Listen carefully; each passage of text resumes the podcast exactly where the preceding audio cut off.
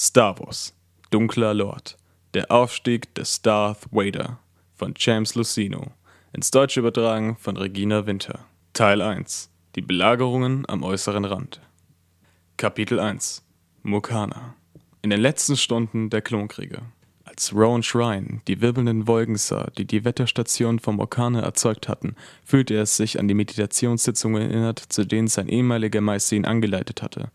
Ganz gleich, wie angestrengt sich Shrine darauf konzentriert hatte, die Macht zu berühren, vor seinem geistigen Auge war kaum mehr als wirbelndes Weiß erschienen. Jahre später, als er sich besser damit ausgekannt hatte, Gedanken verstummen zu lassen und sich ins Licht zu versenken, begannen visuelle Fragmente aus dieser farblosen Leere aufzutauchen.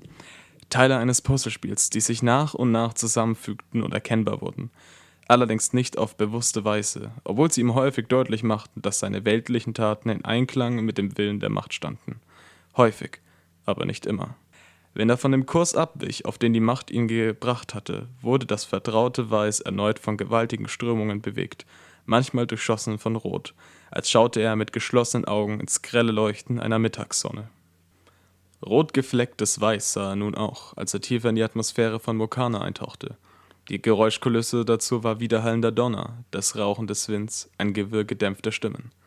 Er stand nahe an der Schiebetür, die normalerweise das Truppenabteil eines Kanonenboots der Republik verschloss. Nur Augenblicke zuvor waren sie vom vorderen Frachtraum der Gallant aus gestartet, eines Sternzerstörers der Victory-Klasse, der nun von Vulture und Droidenteilljägern gehetzt wurde und auf den Befehl wartete, tiefer in Mokanas künstliche Wolkendecke einzudringen. Neben und hinter Shrine standen Klonsoldaten, Helme fest um die Köpfe geschlossen, Blaster an der Seite, Gürtel mit Munitionsmagazinen behängt und unterhielten sich auf die Weise, wie es abgebrühte Soldaten häufig vor dem Kampf taten. Sie versuchten ihre Bedenken mit Witzeleien zu verdrängen, die sie auf ihre Welt bezogen und die Shrine bis auf die Tatsache, dass es sich um recht grimmigen Humor handelte, nicht verstand. Der Trägheitsausgleich des Kanonenboots gestattete ihnen, ruhig dazustehen. Weder der Beschuss vom Boden aus noch die Ausweichmanöver der Piloten vorbei an Raketen und Wolken weißglühenden Schrapnells brachten das Schiff zum Wackeln. Raketen wurden deshalb eingesetzt, weil die Separatisten nicht nur die Wolken bewirkt, sondern Mukanas Luft auch mit Anti-Laser-Schwebstoffen durchsetzt hatten. Beißender Gestank drang in den engen Raum, zusammen mit dem Brüllen der Hecktriebwerke. Das an Steuerbord stotterte ein wenig, denn das Kanonenboot war so mitgenommen wie die Soldaten und die Besetzung, die es flog. Selbst in einer Höhe von nur 400 Metern über dem Meeresspiegel blieb die Wolkendecke dicht. Es störte Shrine jedoch nicht, dass er kaum die Hand vor Augen sehen konnte. Immerhin herrschte immer noch Krieg und er hatte sich in den letzten drei Jahren daran gewöhnt, dass er nicht sah, wohin er ging. Ned Sam, sein ehemaliger Meister, hatte ihm oft gesagt, das Ziel der Meditationsübungen bestehe darin, durch diese wirbelnde Weiß klar bis zur anderen Seite sehen zu können, und das, was Shrine erblickte, sei nur der trübe Bereich, der ihn von einem vollständigen Kontakt mit der Macht trenne. Shrine müsse lernen, die Wolken zu ignorieren. Wenn ihm das gelänge, wenn er die leuchtende Weite dahinter sehen könne, würde er ein Meister sein. Shrine, von Natur aus eher pessimistisch, hatte nur gedacht, nicht in diesem Leben. Dem Meister gegenüber hatte er das natürlich nicht laut ausgesprochen, aber Ned Sam hatte ihn so leicht durchschaut, wie er auch durch die Wolken blicken konnte. Shrine fand, dass die Klonsoldaten einen besseren Blick für den Krieg hatten als er, was nur wenig mit dem bildgebetenen System in ihren Helmen, den Filtern, die den scharfen Gestank verringerten, und den Kopfhörern, die die Explosionsgeräusche dämpften, zu tun hatte. Diese Männer waren einfach zum Kriegführen geboren und hielten die Jedi wahrscheinlich für verrückt, wenn sie nur in Tunika und Kapuzengewand in den Kampf zogen, mit einem Lichtschwert als einziger Waffe. Viele von ihnen waren aufmerksam genug, um Vergleiche zwischen der Macht und ihren eigenen weißen Rüstungen zu ziehen, aber nur wenige konnten zwischen gerüsteten und ungerüsteten Jedi unterscheiden, zwischen jenen, die mit der Macht verbündet, und anderen, die aus welchem Grund auch immer ihrer hilfreichen Umarmung entglitten waren. Mukanas schäumende Wolken wurden schließlich doch dünner, bis sie die runzelige Landschaft und das aufgewühlte Meer des Planeten nur noch zart verschleierten. Plötzliches strahlendes Licht ließ Shrine aufblicken. Er nahm an, es handelte sich um ein explodierendes Kanonenboot, aber es hätte auch ein neugeborener Stern sein können. Und für einen Augenblick schien die Welt aus dem Gleichgewicht zu geraten. Dann öffnete sich ein klarer Kreis in den Wolken, ein Riss im Schleier, und Shrine sah einen tiefgrünen Wald, so grün, dass er ihn beinahe schmecken konnte. Kämpfer eilten durchs Unterholz und schlanke Schiffe schwebten durch die Wipfel. In der Mitte von all dem streckte eine einzelne Gestalt die Hand aus und riss einen Vorhang beiseite, der schwarz war wie die Nacht. Shrine wusste, dass er die Zeit hinter sich gelassen hatte und sich inmitten einer zeitlich nicht zuzuordnenden Wirklichkeit befand. Vielleicht war es eine Vision des Kriegsendes oder des Endes der Zeit selbst. Wie auch immer, es machte ihm deutlich, dass er sich in der Tat dort befand, wo er sein sollte. Der Krieg mochte ihn gelehrt haben, sich auf Tod und Zerstören zu konzentrieren, aber er war immer noch mit der Macht verbunden und konnte ihr auf seine eigene eingeschränkte Weise dienen.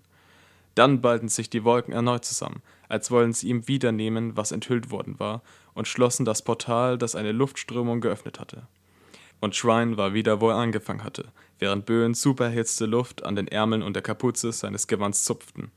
Die Corriver haben mit ihren Wettermaschinen gute Arbeit geleistet, sagte eine lautsprecherversteckte Stimme in sein linkes Ohr. Haben die Seps in künstliche Wolken gelockt und sie dann weggeblasen. Shrine lachte freudlos. Schön zu sehen, dass Sie auch die kleinen Dinge immer noch zu schätzen wissen, Commander. Was bleibt einem schon übrig, General? Shrine konnte die Miene hinter dem getönten T-Visier nicht erkennen, aber er kannte das Gesicht ebenso gut wie jeder andere, der im Krieg kämpfte. Der Klonoffizier, der das 32. Luftkampfgeschwader befehligte, hatte sich irgendwann in diesem Krieg den Namen Salvo erworben, der hervorragend zu ihm passte. Die reibungsverstärkten Sohlen seiner Kampfstiefel machten ihn gerade groß genug, um mit Shrine Schulter an Schulter zu stehen.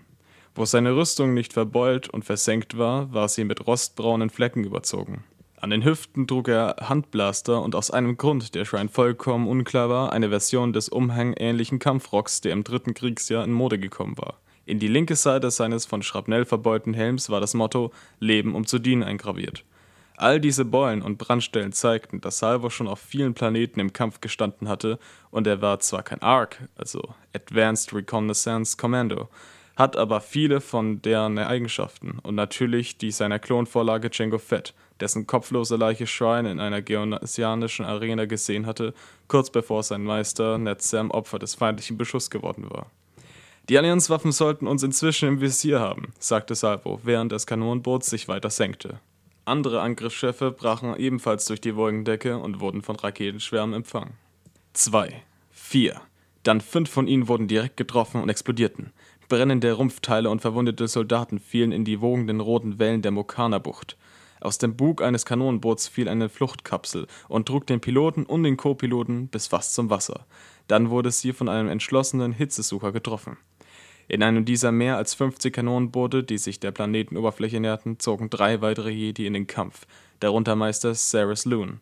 Shrine suchte in der Macht nach ihnen, und schwache Echos bestätigten, dass alle drei noch am Leben waren. Er hielt sich an einer Sichtluke der Seitentür fest, als die Piloten ihr wenig wendiges Schiff herumrissen und nur knapp zwei Hagefeuerraketen entgingen. Kanoniere in den Geschütztürmen öffneten das Blasterfeuer, als das Geschwader von McQuim-Abfangjägern gegen die Schiffe der Republik ausschwärmten. Die Anti-Laser-Schwebstoffe zerstreuten die Blasterstrahlen, aber Dutzende von separatistischen Schiffen wurden Opfer von Raketen, die die Kanonenboote aus ihren Werfern absetzten.